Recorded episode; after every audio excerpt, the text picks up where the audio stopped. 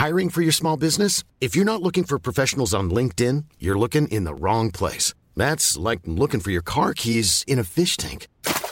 LinkedIn helps you hire professionals you can't find anywhere else, even those who aren't actively searching for a new job but might be open to the perfect role. In a given month, over 70% of LinkedIn users don't even visit other leading job sites. So start looking in the right place. With LinkedIn, you can hire professionals like a professional. Post your free job on linkedin.com slash people today. It's that time of the year. Your vacation is coming up. You can already hear the beach waves, feel the warm breeze, relax, and think about work. You really, really want it all to work out while you're away. Monday.com gives you and the team that peace of mind. When all work is on one platform and everyone's in sync, things just flow wherever you are.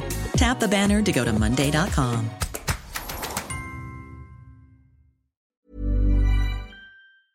Bonjour, c'est Jules Lavie pour Code Source, le podcast d'actualité du Parisien.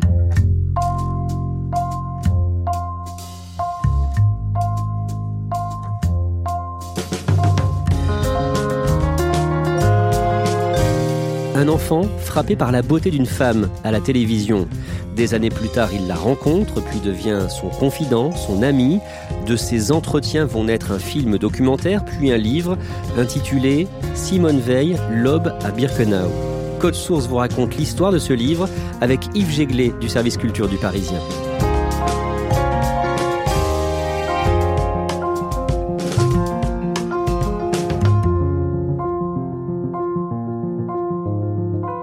David Teboul a 12 ans. En 1979, quand il va découvrir Simone Veil, il s'apprête à regarder la télévision et il hésite entre deux programmes. Alors c'est un gamin et c'est mardi soir, il n'y a pas école le mercredi. Donc déjà il a le droit de regarder la télé et en général il regarde une série très connue à l'époque qui s'appelle King Kong. Mais ce soir-là il y a les dossiers de l'écran, une émission mythique pour ma génération, pour tous les cadras, quinca. Et il aime aussi beaucoup les dossiers de l'écran et l'émission diffuse le dernier épisode de la série Holocaust, qui était une série très importante, parce qu'à l'époque, dans les années 70, et avant le film Shoah de Lanzmann, d'ailleurs on, on, ne connaît pas le mot Shoah, on parle de l'Holocauste, et cette série américaine est la première à parler au grand public des camps et de l'extermination. Et donc que regarde David? Il décide de regarder Holocauste. Alors, il y a la série, et puis après, dans les dossiers de l'écran, il y a le débat débat où il découvre Simone Veil. Alors, c'est quand même un garçon de 12 ou 13 ans et il est totalement fasciné par ce visage d'abord. Il ne sait pas qui c'est, c'est un enfant. Elle n'est plus ministre euh, et euh, il est totalement sous le charme de sa gravité. Puis Simone Veil est donc une ancienne déportée, donc elle raconte et lui-même vient d'une famille juive. Mais il explique dans la préface de son livre que dans sa famille, on parlait pas de tout ça parce que dans la plupart des familles juives, avant justement les années 80, c'était un sujet tabou, trop douloureux, et donc là, il a la révélation de, bah, on peut peut-être parler de ça. Pourquoi est-ce qu'il est fasciné par euh, Simone Veil? Comment est-ce qu'il la trouve? Il la trouve sublime, il la trouve très belle, et il est très marqué par son chignon. Il faut dire que Simone Veil était une très belle femme qui a ce chignon euh, classique. Alors il va expliquer après pourquoi, hein, ça, ça jouera un lien très fort entre eux. Mais voilà, il est subjugué par euh, sa beauté et par son verbe, parce qu'elle a un tranchant. La plupart des intervenants sont un petit peu euh, consensuels et elle, elle est assez cassante. Elle n'est pas d'accord avec les autres intervenants. Elle dit euh, non, euh, les juifs n'ont pas été bien accueillis quand ils sont revenus des camps. Elle dit cette série Holocauste, elle n'est pas bonne, alors que c'est une série qui est encensée à l'époque. Elle dit dans cette série euh, tout le monde est gentil, alors que non, les gens n'étaient pas gentils, y compris les juifs. Elle dit on voit quelqu'un prendre le manteau d'un mort, mais moi j'étais dans les camps, on prenait le manteau des vivants, même entre nous. Malheureusement, c'est un film très optimiste. C'est un film très optimiste parce que les gens sont gentils. Il y a beaucoup de tendresse dans ce film. Il y a une grande solidarité. Et je voudrais tout de suite dire que dans les camps, nous sommes devenus souvent de véritables bêtes. Elle a un parler vrai, un parler dur, et ça le frappe, ça le bouleverse. À ce moment-là, pour les Français, euh, Simone Veil, qu'est-ce qu'elle représente? C'est une icône, mais pas en tant qu'ex-déportée. C'est la femme qui a porté cette loi pour l'interruption volontaire de grossesse. Donc c'est une, icône des femmes, une icône de l'indépendance féminine. Elle a été donc ministre de la Santé de Valéry Giscard d'Estaing. Elle a dû se battre contre son propre camp, puisqu'elle a été moquée. Enfin, il y a beaucoup d'archives qui montrent que y compris des députés de droite de l'époque étaient violemment contre elle. On parle de la France des années 70, où les femmes sont encore... Euh, extrêmement euh, stigmatisée. Et, euh, et, Simone Veil est donc euh, une femme de droite, mais féministe, ce qui déjà n'est pas banal. 18 ans plus tard, en 2004, David Teboul écrit à Simone Veil. Qu'est-ce qu'il fait à ce moment-là Qui il est? Il, a, il aborde, je crois, le, le, début de la trentaine. Il est cinéaste, photographe. Il réalise des documentaires pour la télévision sur des thèmes comme la mode. Il travaille sur Yves Saint Laurent, sur des thèmes assez variés. Qu'est-ce qu'il écrit à Simone Veil? Il dit qu'il veut la rencontrer, qu'il veut qu'elle le voie, qu'elle l'entende, qu'il souhaite faire un film sur elle. Simone Veil ne lui répond pas du tout, mais quand il téléphone, elle fait répondre par sa secrétaire qu'elle ne veut pas qu'on fasse de film sur elle. Mais il persévère à tel point qu'il appelle une énième fois. Visiblement, Simone Veil a compris qu'il y avait euh, un jeune homme qui la poursuivait. Elle est exaspérée, elle se saisit du combiné téléphonique et elle lui dit Mais qu'est-ce que vous voulez? Je veux vous voir. Je ne comprends pas pourquoi vous refusez de me voir. Et elle lui dit Vous voulez me voir? Venez demain à 8h30 et vous avez intérêt à être à l'heure parce que je vous accorde 10 minutes et pas plus à mon bureau. Il est à l'heure, mais pas elle. Elle est en retard, très en retard. Alors il se dit que c'est bon pour lui parce qu'elle va devoir s'excuser, euh, mais en fait pas tant que ça. Elle arrive un peu, elle s'excuse, mais un peu énervée. C'est encore une femme euh, qui a des responsabilités. Elle lui demande mais écoutez monsieur, vous me poursuivez depuis euh, des mois. Enfin, qu'est-ce qui vous intéresse chez moi?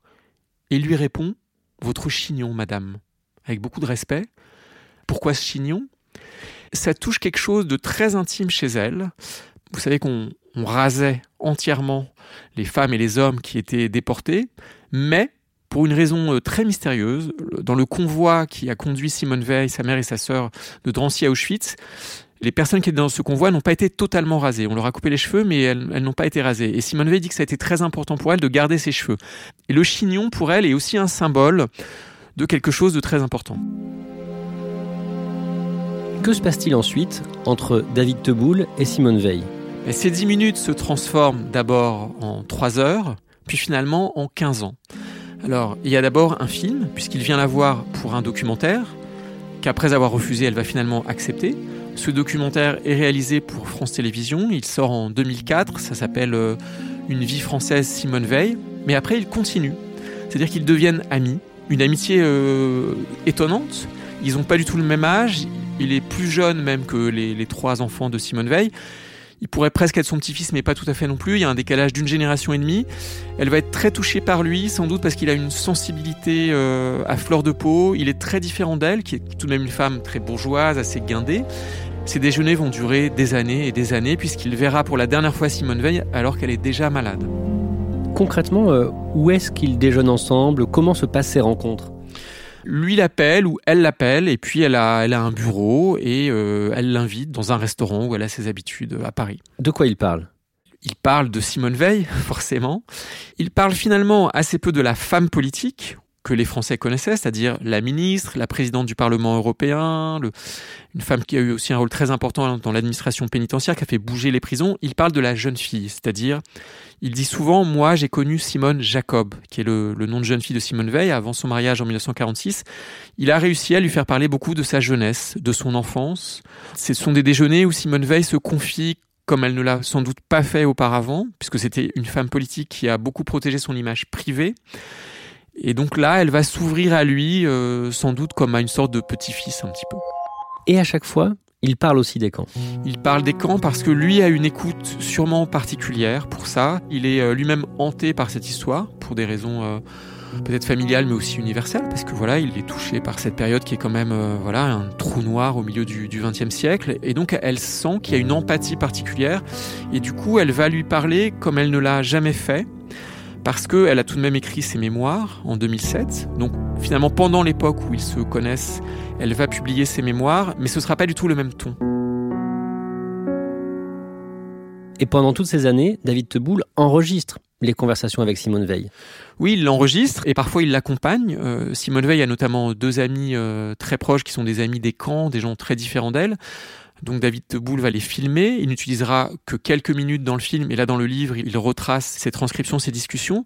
C'est vraiment la parole privée de Simone Veil, alors que toute sa vie, elle a plutôt défendu une parole très franche mais publique. Quand vient l'idée d'en faire un livre? En tout cas, pas au début, puisque ça n'a pas commencé comme ça, mais après euh, quelques années et une série de déjeuners. David Toboul ne dit pas exactement quand, mais un jour elle lui dit bon ok, on déjeune souvent ensemble, c'est un plaisir, mais promettez-moi qu'un jour vous en ferez quelque chose. Sans doute parce que Simone Veil est aussi une femme d'action, que toute sa vie elle a, elle a eu vraiment des activités extrêmement multiples dans des tas de domaines euh, auprès des femmes, auprès des migrants. Hein. Déjà elle s'est beaucoup intéressée aux étrangers, à l'Europe, et je pense qu'elle souhaitait que cette parole soit partagée par un public beaucoup plus large. Et euh, elle lui fait effectivement promettre d'être finalement, c'est une assez belle idée, de transmettre pas seulement ses écrits, mais sa parole.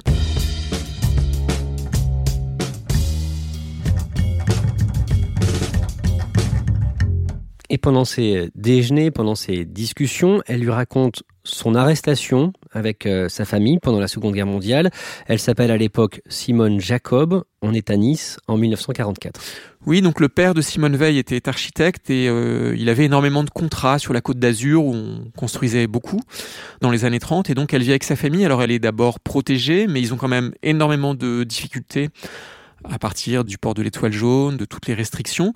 Donc elle parle de la pauvreté à laquelle elle n'est pas habituée parce qu'elle vient d'une famille euh, plutôt aisée, mais qui a beaucoup souffert pendant la guerre. Et puis en 44, donc c'est assez terrible puisque c'est euh, au printemps 44, donc finalement euh, très peu de temps avant la libération de Paris, mais là on est à Nice. Il y a une dénonciation et la famille est arrêtée. Que se passe-t-il ensuite après l'arrestation? C'est la fin de toute liberté. Ils sont euh, rassemblés, voilà, avec tous les juifs arrêtés dans la région. Ils sont euh, conduits en train, d'abord à Drancy, qui est donc le camp, voilà, de tri. Hein, c'est un mot terrible, mais qui était utilisé par les Allemands pour ça avant la déportation. Et puis Drancy, Auschwitz, et puis plusieurs camps. Qu'est-ce qu'elle raconte de ce convoi? Ben justement, par rapport à son autobiographie de 2007, elle en parle de manière peut-être plus dure puisque c'est une Simone Veil plus âgée aussi et sans illusion. Elle dit que finalement, dans ce convoi, euh, c'est l'humanité telle qu'elle est, c'est-à-dire euh, avec le meilleur et le pire, y compris parmi les déportés. Elle dit qu'il y a à la fois euh, des choses magnifiques d'entraide dans la douleur, des gens qui font attention aux autres, et puis euh, elle dit que certains, par contre, dans le convoi, piétinent les autres. Quand je dis le mot piétiner, ce n'est pas une image. On le sait, il y a déjà des gens qui meurent dans le convoi avant même l'arrivée à Auschwitz. Et donc elle est peut-être pas effarée, mais elle est épouvantée de voir que c'est la fin de ce qu'on appelle l'humanité. Elle parlera beaucoup de ça ce moment où on nous amène vers une inhumanité. Quand on arrive à Birkenau, on est comme du bétail, c'est-à-dire que on vient, on vous tâte, on vous regarde, on vous tripote avec euh, des commentaires euh, sur les unes, les autres. Ce qui fait d'ailleurs que je ne supporte plus une certaine promiscuité physique. Mais de toute façon, on est devenu une viande, on est devenu une quelque chose euh, pour laquelle il est très très difficile de percevoir qu'on est resté des êtres humains. Elle a 16 ans quand elle arrive avec euh, sa mère et sa sœur en Pologne, à Auschwitz, le 15 avril 1944. Alors on lui dit euh, qu'il faut absolument qu'elle travaille, c'est ce qu'elle a compris, qu'elle ne doit pas aller avec les enfants. La chance qu'elle a, enfin la chance c'est un mot vraiment très relatif, mais elle peut rester euh, avec sa mère, alors qu'elle ne sait pas du tout ce que deviendront son père et son frère, qui ont été déportés et qui ne reviendront pas qui sont morts en Lituanie. Elle l'apprendra beaucoup plus tard. Et euh, ce qu'elle raconte, c'est que sa mère euh, est une figure extraordinaire euh, du camp et que justement par rapport à cette humanité où certains sont dans l'entraide et d'autres essaient de s'en sortir tout seuls, la mère de Simone Veil qui est son unique modèle, elle dit qu'elle est la seule personne au monde qu'elle ait réellement admirée au cours de toute sa vie eh bien, cette mère lui a appris dans le, pire, c'est-à-dire à Auschwitz et Birkenau, que pour essayer de survivre, c'était peut-être plus facile ou plus moral de le faire collectivement en partageant le très peu qu'on avait. Et une capot ukrainienne, l'une des chefs du camp, donc, va aider Simone Jacob. C'est une capot qui était très dure, qui était violente, comme étaient souvent les capots, qui étaient des femmes polonaises ou ukrainiennes, qui étaient souvent des détenues de droit commun, qui avaient donc commis des délits et qui euh, bah, profitaient de leur petit pouvoir. Elles avaient un peu le pouvoir de vie ou de mort, de donner un peu plus ou un peu moins à manger. Et pour une raison étrange, euh, cette femme a été séduite par Simone Veil, qui n'a absolument rien fait pour se faire bien voir, mais a été éblouie par sa beauté et lui a dit, toi, tu n'as pas le droit de mourir, tu es trop belle pour mourir. Et donc, elle va la protéger, c'est-à-dire qu'elle va faire en sorte qu'elle puisse travailler. Ce qui est incroyable, c'est que cette capot sera pendue après-guerre, donc elle a été reconnue, retrouvée, mais pour Simone Veil, elle a fait quelque chose qui lui a peut-être sauvé la vie. Un mois après le débarquement euh, allié en Normandie, le 9 juillet 1944, elle est transférée avec sa mère et sa sœur dans un camp de travail voisin qui fait partie euh, d'Auschwitz, Beaubrec. À quoi ressemble son quotidien à ce moment-là?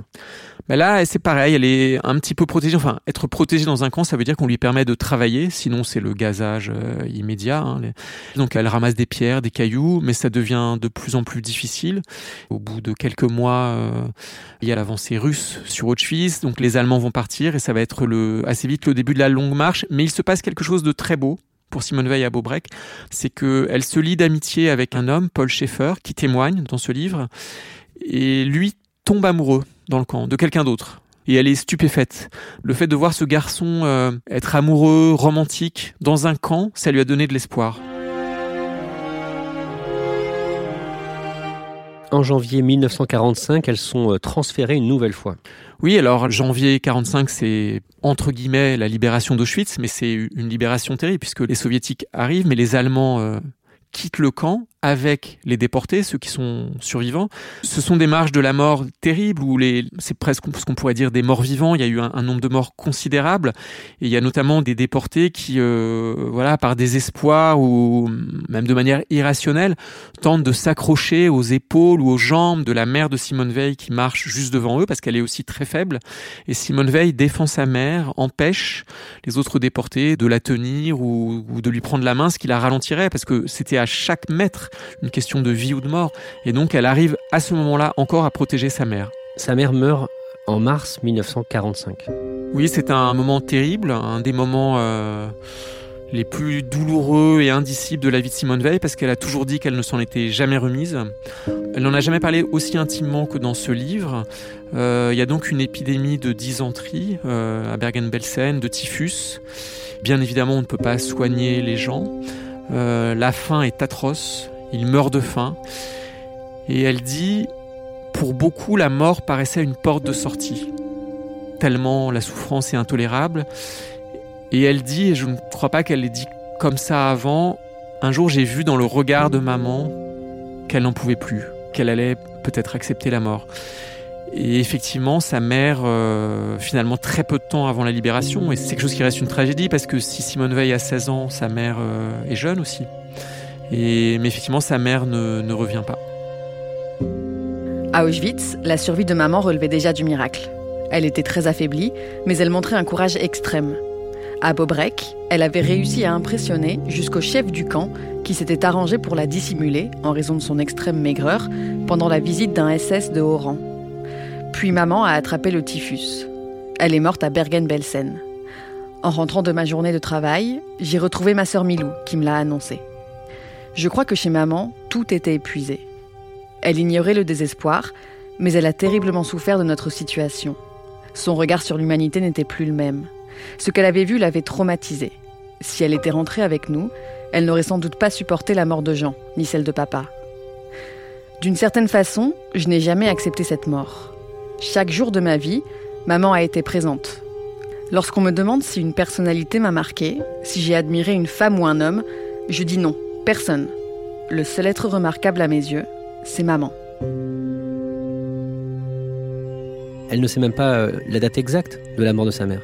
Non, elle en parle dans le livre, elle a longtemps cherché la date, elle sait la saison, mais non, elle ne sait pas. Et c'est le cas de la plupart des déportés. Donc effectivement, sa, sa mère est morte en 1945, mais on ne sait pas exactement quel jour. Le 15 avril 1945, les Britanniques euh, libèrent le camp. En tout, Simone Jacob aura passé 13 euh, mois dans les camps de la mort. En quoi ce témoignage dans ce livre est tout à fait particulier? Il est particulier parce qu'il a vraiment quelque chose d'indicible, de définitif et de douloureux, d'une douleur sans appel. Elle en avait parlé, mais jamais de manière euh, aussi orale déjà. C'est ça qui fait la différence, c'est que quand Simone Veil écrit, la langue française fait qu'il y a une certaine mise à distance. Là, elle se confie en plus dans des déjeuners, donc d'une manière euh, amicale. Elle n'est pas dans un cadre d'une interview professionnelle. David Teboul est devenu un ami. Et d'ailleurs, elle lui fait rencontrer ses amis des camps, qui ne sont d'ailleurs pas les amis de la vie officielle de Simone Veil.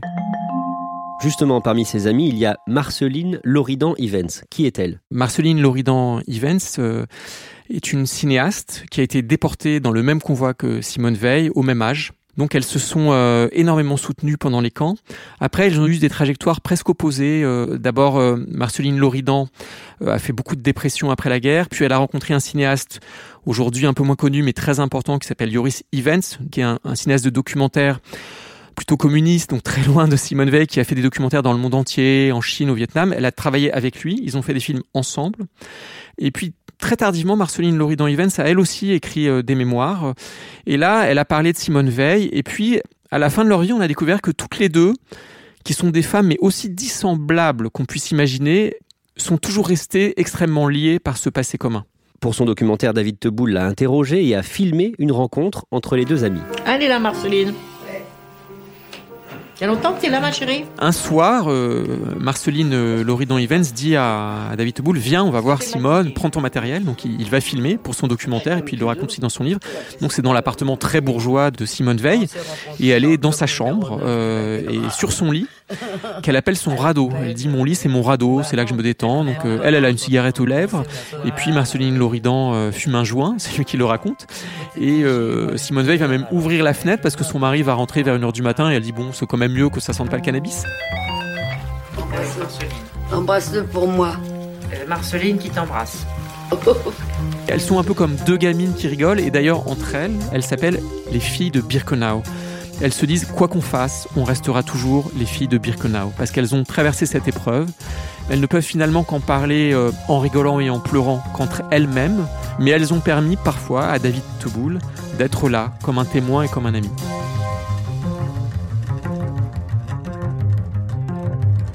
Est-ce que David Teboul se rend compte, sur le coup, donc au moment de ses discussions avec Simone Veil, que ce qu'elle dit euh, est différent de ce qu'elle disait d'habitude? Oui, il le sent parce que comme il est fasciné par elle, il a, il a tout lu d'elle et il sait qu'elle est une femme euh, d'action qui a toujours eu son franc-parler. Hein. Il ne s'agit pas de dire qu'elle n'avait jamais abordé ces sujets, pas du tout, ce serait complètement faux. Mais il sait qu'elle ne s'est jamais confiée de manière euh, peut-être aussi sombre sur ce qui reste énigmatique à savoir la transmission. Simone Veil, en tant que ministre, a toujours dit et bien sûr elle le pensait, qu'il était très important de transmettre la mémoire, mais dans ce livre et dans ses conversations avec David Teboul, elle dit autre chose de plus dur. Quand les gens vont à Birkenau ou à Auschwitz, euh, ils voient l'étendue des baraques, ils voient un certain nombre de choses. Mais quand on dit qu'on peut y transmettre une expérience et se rendre compte, c'est quelquefois je vois euh, euh, même des jeunes, ils disent j'imagine, c'était là, etc. Ils n'imaginent rien du tout. Elle dit on parle poliment de la Shoah parce qu'il faut en parler. Mais combien de gens comprennent vraiment ce qui s'est passé? Très très peu. Elle parle aussi des jeunes, quelque chose qu'elle n'aurait jamais fait quand elle était ministre, où son rôle était d'encourager la jeunesse, d'encourager l'éducation dans les écoles, à ce qu'on en parle. Mais là, c'est vraiment la femme privée qui parle. Et elle dit, mais vous savez, les jeunes, souvent ils posent pas de questions, ça les intéresse pas vraiment. Il y en a très peu qui veulent vraiment savoir. C'est peut-être la première fois, et beaucoup de déportés ont dit ça, qu'elle ose dire, c'est une expérience si dure, si lourde, que très peu sont prêts à l'entendre. Un discours finalement presque désespéré sur la question de la transmission de cette horreur. Désespéré n'est pas un mot qui correspond à Simone Veil, mais oui, au sens où je crois qu'elle a été déjà extrêmement choquée à son retour des camps. Pendant des années, on, les juifs n'ont pas du tout été reconnus. Euh, on parlait des résistants, mais les déportés juifs, on n'en parlait pas.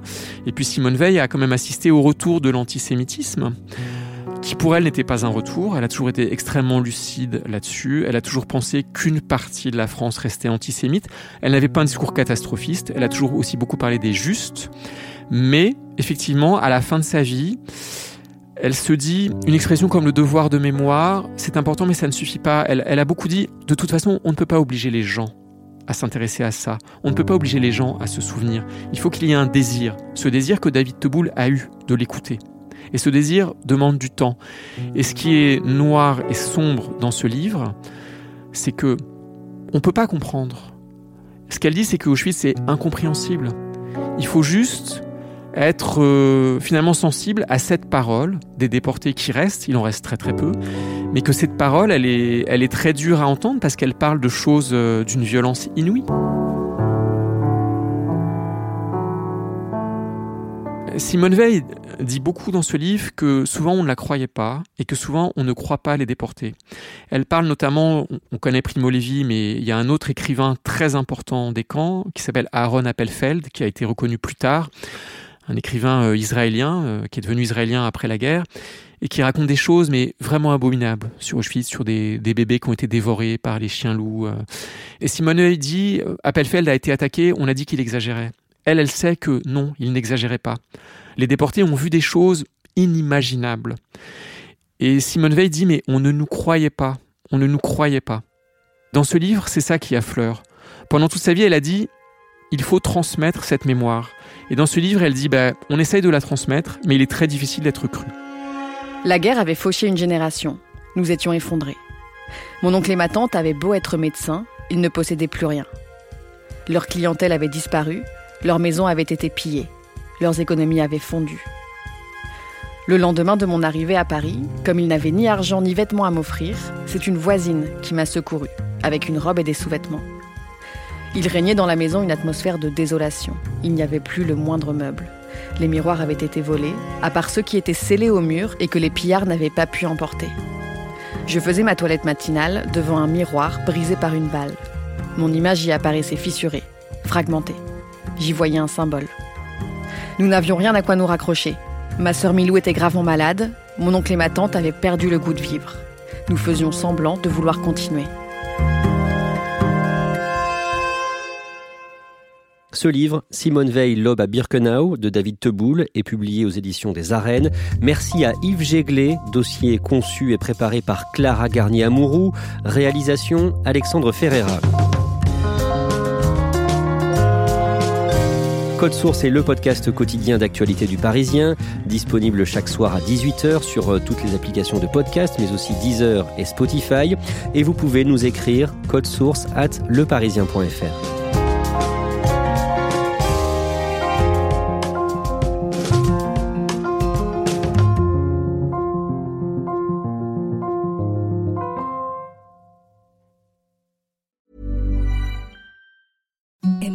the softest sheets you've ever felt. Now imagine them getting even softer over time. That's what you'll feel with Bowl and Branch's organic cotton sheets. In a recent customer survey, 96% replied that Bowl and Branch sheets get softer with every wash. Start getting your best night's sleep in these sheets that get softer and softer for years to come. Try their sheets with a 30-night guarantee. Plus, get 15% off your first order at bowlandbranch.com. Code BUTTERY. Exclusions apply. See site for details.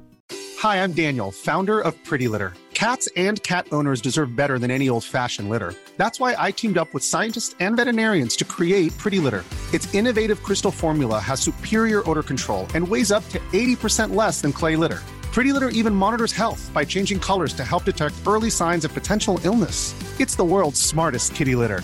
Go to prettylitter.com and use code ACAST for 20% off your first order and a free cat toy. Terms and conditions apply. See site for details.